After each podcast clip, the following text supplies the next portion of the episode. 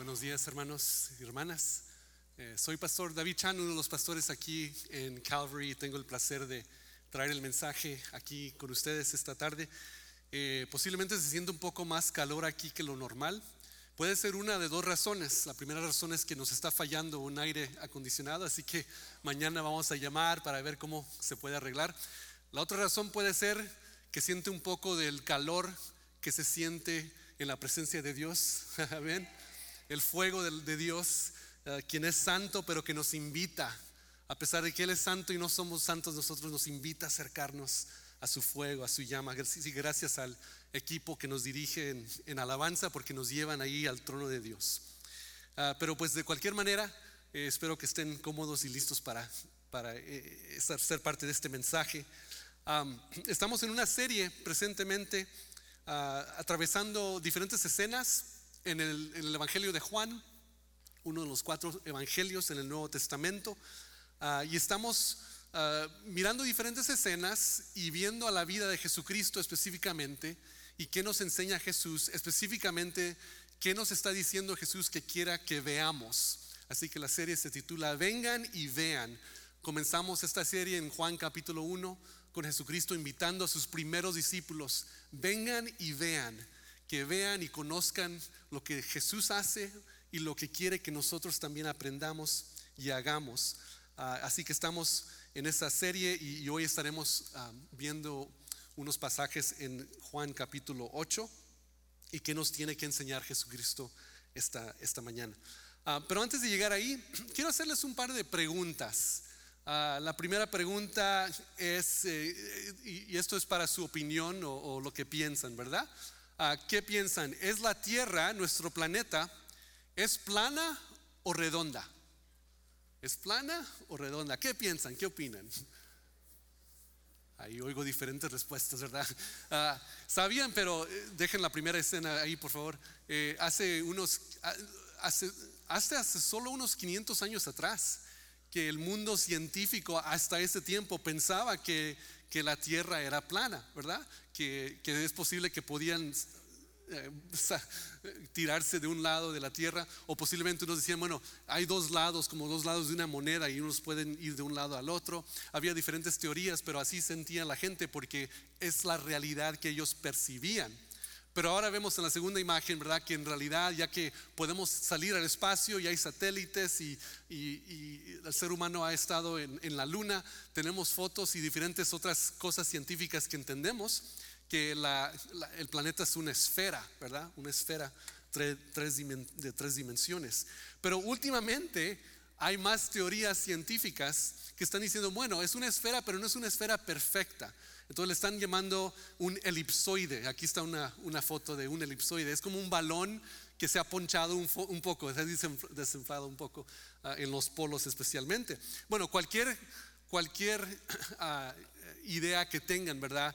La realidad es que solo hay una realidad, ¿verdad? Eh, es posible que la gente tenga diferentes opiniones o perspectivas, pero la realidad es que tiene que ser solo una realidad. y pues sabemos por por la ciencia y por todo lo que hemos avanzado, que, es, un tipo de esfera, ¿verdad? Nuestra Tierra, nuestro planeta. Ah, y vemos también otros planetas que son igual. Ah, otra pregunta, y esta es un poco más, hay cuidado con esta pregunta, ¿verdad? Pero, pero la pregunta es, ¿está bien engañarle al gobierno cuando viene algo, digamos, como los impuestos? Pero no que el gobierno me engañe a mí. ¿Quién se siente así? A veces, a veces eh, yo estaba escuchando a un pastor predicar, eh, no predicar, era una conversación diciendo que a veces nos sentimos que no podemos confiar al, gobierno, ¿verdad? Pero, pero a veces también somos personas que, queremos engañarle al gobierno o, hacer nuestras propias cosas y no obedecer todo lo que está ahí. Pero si nos trata de engañar al gobierno a nosotros, nos, nos enojamos y decimos, no, ahí, ahí no se puede. O, otra pregunta un poco más, más eh, fácil posiblemente. Eh, puedes tener un partido de fútbol significativo, pero con las reglas siendo diferentes para cada equipo. ¿Se imaginan? ¿Se imaginan el caos, verdad? Si, si este equipo, el club A, este, no América, solo el club A, ok, digamos. Si este equipo, decimos, bueno, cada vez que ellos meten un gol es un punto, pero el club B, cada vez que ellos meten un gol son dos puntos. ¿Sería, ¿Sería justo eso? No, ¿verdad? Sería un caos, ¿verdad? O, o si dicen, bueno, aquí hay unas líneas, pero los que quieren obedecer, obedezcanlas, pero si no quieren obedecerlas, pues jueguen. Sería todo un caos, ¿verdad? Un caos total si habían diferentes reglas para dos diferentes equipos jugando un partido de fútbol. Ok, ¿por qué estoy hablando de todas esas tonterías? ¿verdad? ¿Qué significa esto en una iglesia? Eh, y, una, una, tontería más, digamos, antes de, decir por qué. Ah, porque ahora también en las películas, en los, en los shows que están los jóvenes viendo, hay, hay un nuevo concepto que les fascina, les fascina a muchos, el concepto del multiverso. Y es un concepto teátrico, ¿verdad? Que tiene que ver con, con, con Hollywood y todo eso. Pero la idea es que, es que eh, eh, desarrollan una, una, historia que hay múltiples universos, y, pero tú eres la misma persona. Bueno, eh, hay, tú existes en múltiples universos, ¿verdad? Y, y hay múltiples realidades que simultáneamente están sucediendo a la misma vez, pero con diferentes resultados. Y todo eso puede ser fascinante para alguien, pero solo existe eso en la ciencia ficción. En realidad no existe eso. Y eso, y eso es donde queremos comenzar esta tarde. El primer punto es decir que esas verdaderas ah, múltiples o múltiples verdaderas no existen. Que en realidad solo hay una verdad. Ah, tomemos un ejemplo de, de, cada día, ¿verdad? Si vamos manejando aquí en las calles de McAllen o Mission o donde sea, y el semáforo está verde para mí, ¿Qué color va a estar el semáforo para el tráfico que va a este sentido? Rojo, ¿verdad? por lo menos esperamos que sí, ¿verdad? Ah, y es posible, claro, que, posiblemente un día no funcione bien el semáforo y creo que cuando eso sucede se ponen todas amarillas o rojas, ¿verdad? Hay un, hay un sistema. Pero imagínense si yo diría, bueno, está verde para mí, así que yo voy directo, pero otra persona dice, bueno, está roja, pero yo quiero que esté verde y me voy. ¿Qué sucedería? Eso sería un caos total, ¿verdad? Un, accidente. Disculpen. y eso no, no funcionaría en la sociedad. Así que cuando hablamos de ejemplos así, el público por lo, por lo general se siente razonable, ¿verdad? Pues claro, tiene que haber una verde y una roja para que haya orden y para que no haya caos. Pero ¿por qué no aplicamos esa misma realidad a otras cosas? Porque vivimos hoy en un día en donde la gente dice, bueno, tu verdad es tu verdad y mi verdad es mi verdad. Qué raro, ¿verdad? Pero si estamos manejando, nunca diríamos eso, ¿verdad? Si, si llegamos a, hablar algo acerca de las leyes del, del, condado, las leyes del estado, las leyes de la nación, no podemos decir, bueno, mira, yo obedezco esta ley y tú si quieres obedécela y, y si no está bien. Claro, eso no funciona, ¿verdad? Hablamos razonalmente cuando hablamos de cosas así, pero cuando llegamos a hablar acerca de ah, conceptos éticos o la moralidad o conceptos espirituales, ahí como que nos convertimos en otra persona, ¿verdad? Y decimos, bueno, tu realidad puede ser tu realidad y la mía es la mía. Ahora, claro, diferentes personas pueden tener diferentes perspectivas, ¿verdad? Y diferentes experiencias, pero no significa que son diferentes realidades, no son diferentes verdades. ¿Por qué estamos hablando de esto? Porque aquí en Juan capítulo 8 ah, vamos a ver que hay un concepto, gracias, hay un concepto que Jesucristo aquí nos, nos introduce y que es un concepto tan importante que debemos ponerle mucha atención. Ahora, este concepto de, tu verdad es tu verdad y, la mía es mía, eh, está de moda hoy en día, ¿verdad? En términos especialmente de lo que es ético, moral o espiritual. Pero no es algo nuevo, no es algo nuevo. hasta dos mil años atrás, cuando Jesucristo estaba frente de Pilato, el gobernador, y le están a punto, está a punto de, ser crucificado, está teniendo una conversación con el gobernador, ¿se recuerdan? Y él está diciendo, bueno, ¿quién eres? ¿Y, y por qué te dices que eres rey de los judíos, etcétera? Y Jesucristo le dice que Él es la verdad. Y Pilato dice, ¿verdad? ¿Qué es la verdad? O sea, por miles de años la gente se ha, confundido o no, no, ha tenido una respuesta sólida, ¿verdad? ¿A qué es la verdad? Así que sabemos que en este contexto el Señor Jesús dice algo revolucionario cuando Él les dice que Él es la verdad. Veamos primero en Juan capítulo 8, comenzando versículos 31 y 32. Va a estar ahí en la pantalla si gustan, pero también si quieren abrir sus Biblias, ahí estaremos. En Juan 8, 31 y 32, dice así. Jesús le dijo a la gente que creyó en él, ustedes son verdaderamente mis discípulos si se mantienen fieles a mis enseñanzas y conocerán la verdad y la verdad los hará ¿qué? libres. La verdad los hará libres. Aquí en versículo 31 vemos primeramente que Jesús dice algo.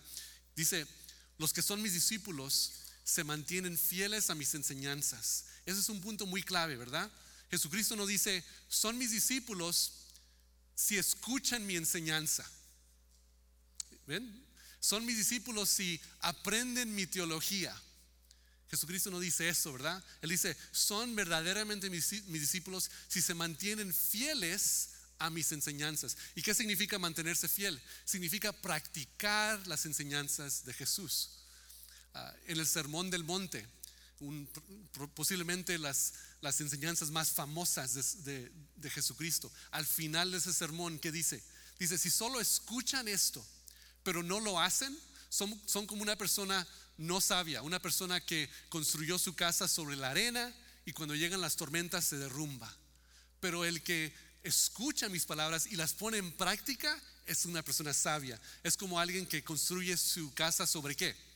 sobre la roca. Y cuando las tormentas llegan, aunque esté fuerte el viento y, las, las olas, no se caerán. Así que Jesucristo está diciendo lo mismo aquí, ¿verdad? Los discípulos que quieren seguirlo practican sus enseñanzas, no solo, no solo las conocen. Hablando de fidelidad, acabamos de cantar acerca de esto, ¿verdad? Solo quiero darnos un, breve momento de testimonio. Si, si usted ha estado aquí y recuerda un momento donde Dios ha sido fiel. Ah, tú lo has sentido, tú lo sabes, que Dios fue, fue fiel durante una tormenta. Levanta su mano, por favor. Ahí. Y déjala ahí levantada. Gracias a Dios, gloria a Dios, ¿verdad? No solo lo cantamos, sino que lo, hemos vivido, ¿verdad?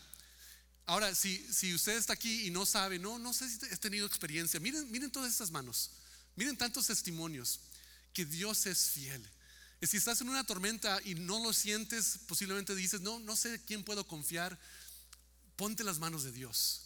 Porque aunque a veces no se siente que Dios está ahí, mirando hacia atrás vemos que Él, está, él estuvo ahí con nosotros a través de esa tormenta. Eh, gracias por su testimonio, hermanos. Gracias, por, gracias a Dios porque Él es alguien que nosotros hemos conocido y realmente experimentado en nuestras vidas. Y, ese es un ejemplo de lo que Dios quiere. Jesucristo dice, quiero que, que experimenten mis enseñanzas, no solo las conozcan. Y luego llega el versículo 32, ¿verdad? Donde nos dicen, y entonces, si están practicando mis enseñanzas, conocerán la verdad y la verdad los hará libres. La verdad los hará libres. Recuerden este contexto, ¿verdad? El pueblo de Israel eh, está oprimido por el por el imperio romano. El imperio romano tiene a todos captivos.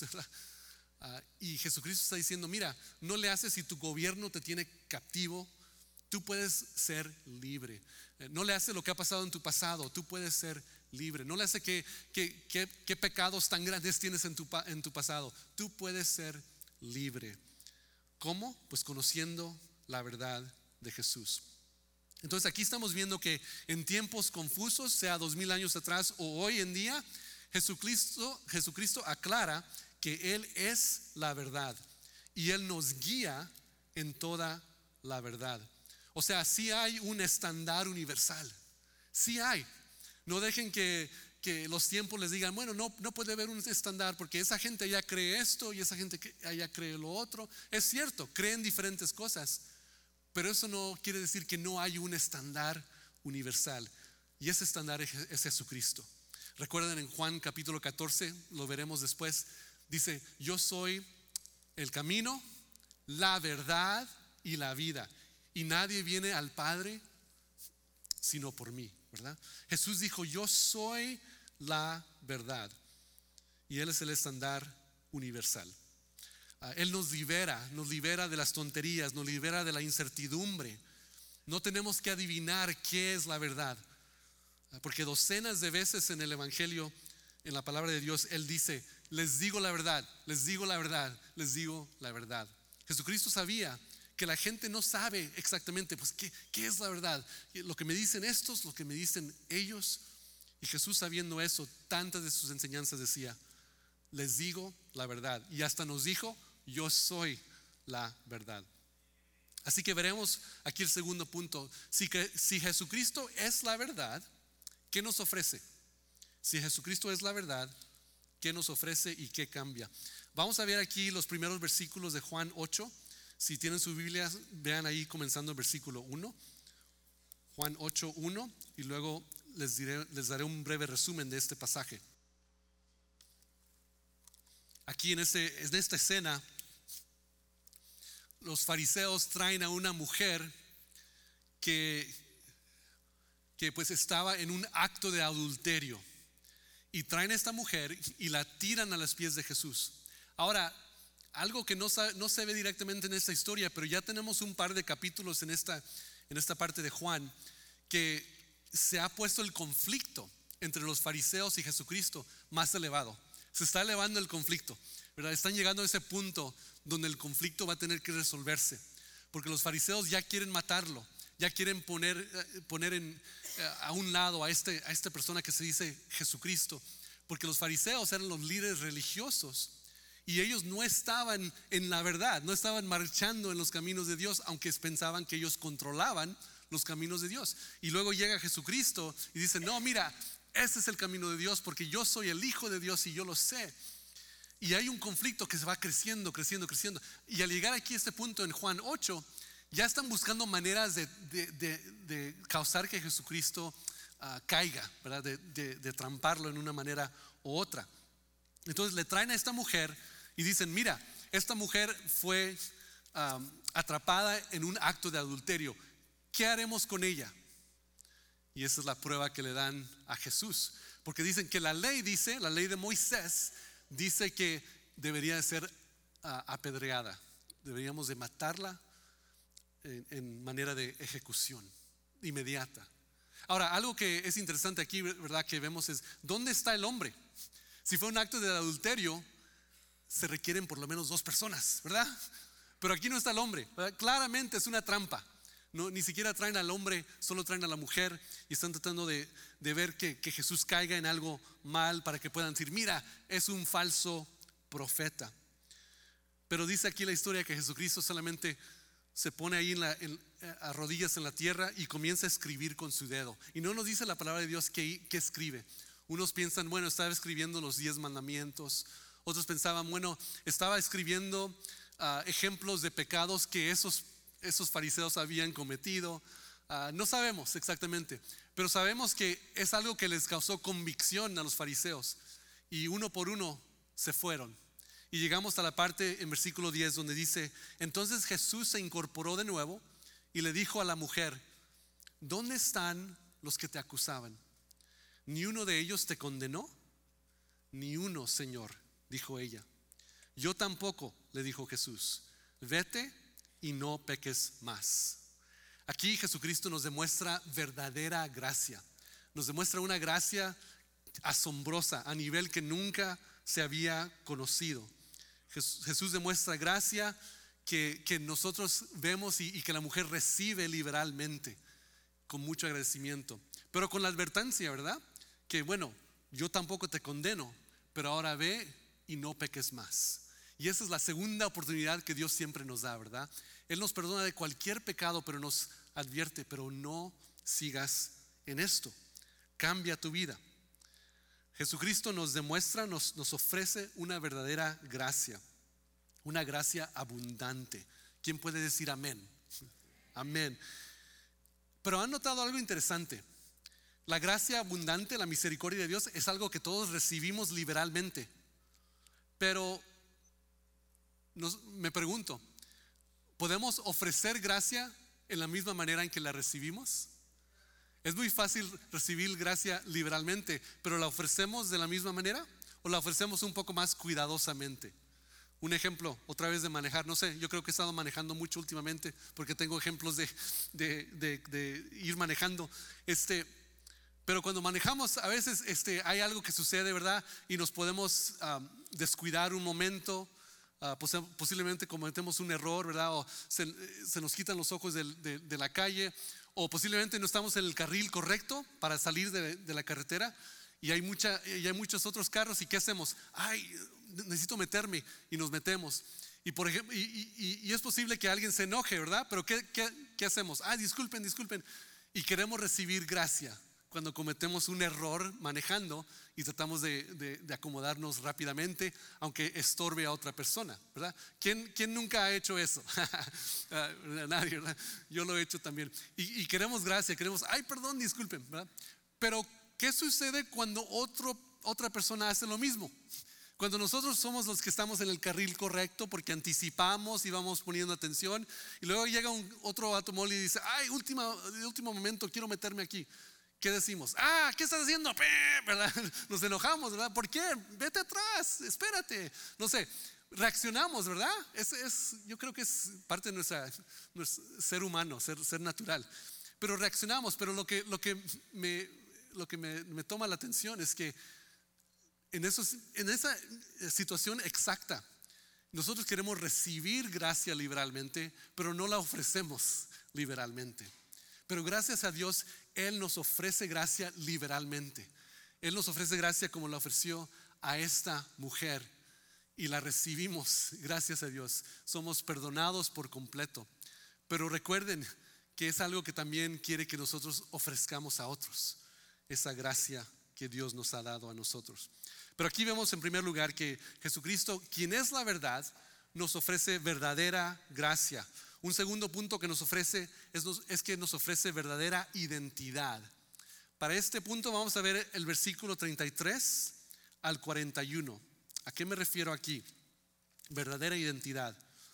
Dice así, ah, ahora el, el conflicto que les dije, aquí están discutiendo los fariseos con Jesucristo, el conflicto ya ha llegado a un punto muy alto que se va a tener que resolver porque están muy enojados esos fariseos. Y ellos dicen esto, nosotros somos descendientes de Abraham, le respondieron. Nunca hemos sido esclavos de nadie, que pues en realidad no es cierto, ¿verdad? Porque eran esclavos de Egipto y, ahora eran esclavos, bueno, no esclavos, pero bajo la ley de Roma. Pero dicen, nunca hemos sido esclavos de nadie. ¿Qué quieres decir con los hará libres? ¿Verdad? Porque dijo Jesús, yo les haré libres. Y ellos dicen, bueno, ¿por qué necesitamos la libertad? Ya, ya estamos libres. Jesús contestó, les digo la verdad, todo el que comete pecado es esclavo del pecado. Un esclavo no es un miembro permanente de la familia, pero un hijo sí forma parte de la familia para siempre. Así que, si el hijo los hace libres, ustedes son verdaderamente libres. Claro que me doy cuenta de que son descendientes de Abraham. Aún así, algunos de ustedes procuran matarme porque no tienen lugar para mi mensaje en su corazón. Yo les cuento lo que vi cuando estaba con mi padre, pero ustedes siguen el consejo de su padre. Nuestro padre es Abraham, declararon. No, respondió Jesús, pues si realmente fueran hijos de Abraham, seguirían su ejemplo. En cambio, procuran matarme porque les dije la verdad, la cual oí de Dios. Abraham nunca hizo algo así. No, ustedes imitan a su verdadero padre. Y aquí se ponen más y más enojados, furiosos. Nosotros no somos hijos ilegítimos, respondieron. Dios mismo es nuestro verdadero Padre. Y el conflicto continúa en los siguientes versos, pero aquí vemos que Jesucristo está aclarando algo. Jesucristo está aclarando, en primer lugar, todos hemos pecado y al pecar inmediatamente somos esclavos del pecado. Pero gracias a Dios por el sacrificio de Jesucristo, por el cuerpo y la sangre de Él, Hijo de Dios, nosotros podemos ser libres del pecado. Pero no solo somos libres, o sea, no solo paramos de ser esclavos, sino que nos invita a ser hijos y hijas de Dios. Y esa es la promesa, esa es la, la transformación que nosotros podemos tener al recibir el perdón de nuestros pecados, al recibir la libertad de Jesucristo. Pero aquí están discutiendo los fariseos porque ellos, ellos entendían la religión muy diferente. Ellos entendían que la religión era, era leyes y costumbres. Y hay, hay, algunos que estaban más cerca, más, más devotos, y algunos que, que, que no lo practicaban muy bien y era mucho sobre el control de la humanidad. Y Jesucristo está completamente rompiendo esa idea de la religión. Jesucristo tiene mandamientos, Él tiene, Él tiene maneras en que debemos de vivir y obedecer, pero no eran las maneras en que los fariseos religiosos entendían. Y este era uno de esos, ¿verdad? Ellos no entendían qué significa ser hijo de Dios. Ellos pensaban, bueno, porque somos descendientes de Abraham, somos hijos de Dios. Y aquí hay que tener cuidado, ¿verdad? Hay que tener cuidado. Solo porque hemos estado en una iglesia toda nuestra vida, no significa que somos creyentes en, realidades, ¿verdad? Si, si no nos hemos comprometido personalmente, individualmente, si no nos hemos sometido al liderazgo de Jesucristo como nuestro Señor y Salvador, posiblemente seamos más como los fariseos, gente religiosa, pero no en la familia de Dios. Y aquí Jesucristo dice, mira, la verdadera identidad es esta. Si tú recibes mi mensaje, si tú recibes mi perdón, si me permites ser el Señor de tu vida, tú serás libre en verdad y serás hijo e hija de Dios por siempre. Esa es la verdadera identidad que podemos tener. Me pregunto, ¿te sientes hoy en día más como un esclavo de Dios, como un siervo de Dios, o te sientes más como un hijo e hija de Dios? Hay una gran diferencia, ¿verdad? Ahora, claro, todos deberemos servir a Dios, claro, pero debemos servirle como hijos e hijas. Pero si te sientes más como esclavo o como siervo de Dios, entonces te animo esta mañana a decir, bueno, ¿qué, ¿qué tengo que hacer para acercarme más? Porque yo quiero experimentar qué significa ser hijo de Dios, hija de Dios, y no solo siervo de Dios. Esas son las dos opciones que tenemos y Jesús aclara que nuestra identidad en Él es ser hijos e hijas de Dios. Y, y por tercero y último punto aquí vemos una verdadera realidad más. Jesucristo nos demuestra verdadera gracia, nos demuestra nuestra verdadera identidad y nos demuestra un verdadero conocimiento. Veamos el versículo 52 al 58 aquí al final del capítulo. Dice así, ahora estamos convencidos de que estás poseído por un demonio, dijo la gente a Jesús. Hasta Abraham y los profetas murieron, pero tú dices, el que obedezca mi enseñanza nunca morirá. ¿Acaso eres más importante que nuestro padre Abraham? Él murió igual que los profetas. ¿Tú quién te crees que eres? Como les dije, el conflicto ya está al nivel máximo.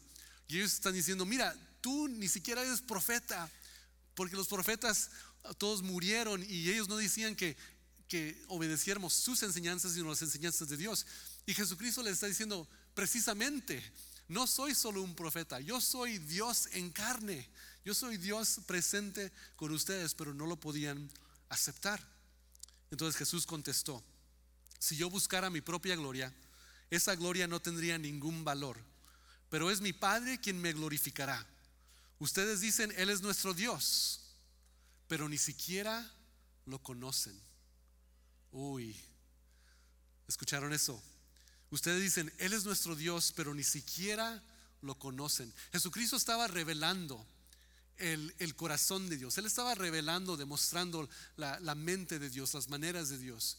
Entonces los que, lo que, los que reconocían eso y decían, sí, yo quiero seguir a eso, ah, llegaron a conocer a Dios en realidad.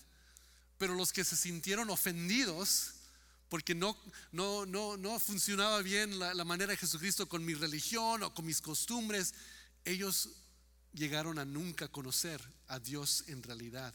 Y Jesucristo les está aclarando esto. Ustedes dicen que Él es nuestro Dios, pero ni siquiera lo conocen. Yo sí lo conozco. Y si dijera al contrario, sería tan mentiroso como ustedes. Pero lo conozco y lo obedezco. Abraham, el padre de ustedes, se alegró mientras esperaba con ansias mi venida. La vio y se llenó de alegría. Entonces la gente le dijo, ni siquiera tienes 50 años, ¿cómo puedes decir que has visto a Abraham? Jesús contestó, les digo la verdad, aún antes de que Abraham naciera, yo soy. Esas dos palabras, yo soy. Esas dos palabras han cambiado la historia del mundo. Esas dos palabras nos dicen que este Jesucristo, quien hizo milagros, quien tuvo enseñanzas tremendas, que la gente, la multitud le seguía, este Jesucristo es Dios. Porque el yo soy era una frase que solo se utilizaba para Dios. Porque la idea de yo soy es que viene del Antiguo Testamento cuando Moisés está hablando, conversando con Dios y Dios le dice yo soy. O sea, yo no tengo pasado, yo no tengo futuro, yo siempre soy. Y al Jesucristo decir lo mismo, yo soy, Él está diciendo que Él y Dios Padre son uno y el mismo. Y entonces con esta, con estas palabras, nosotros podemos confiar que esta persona, Jesucristo, era 100% humano y 100% divino. Y podemos confiar completamente en Él. Y por eso podemos confiar que sus maneras, sus enseñanzas son la verdad. Porque Él es Dios en carne aquí con nosotros.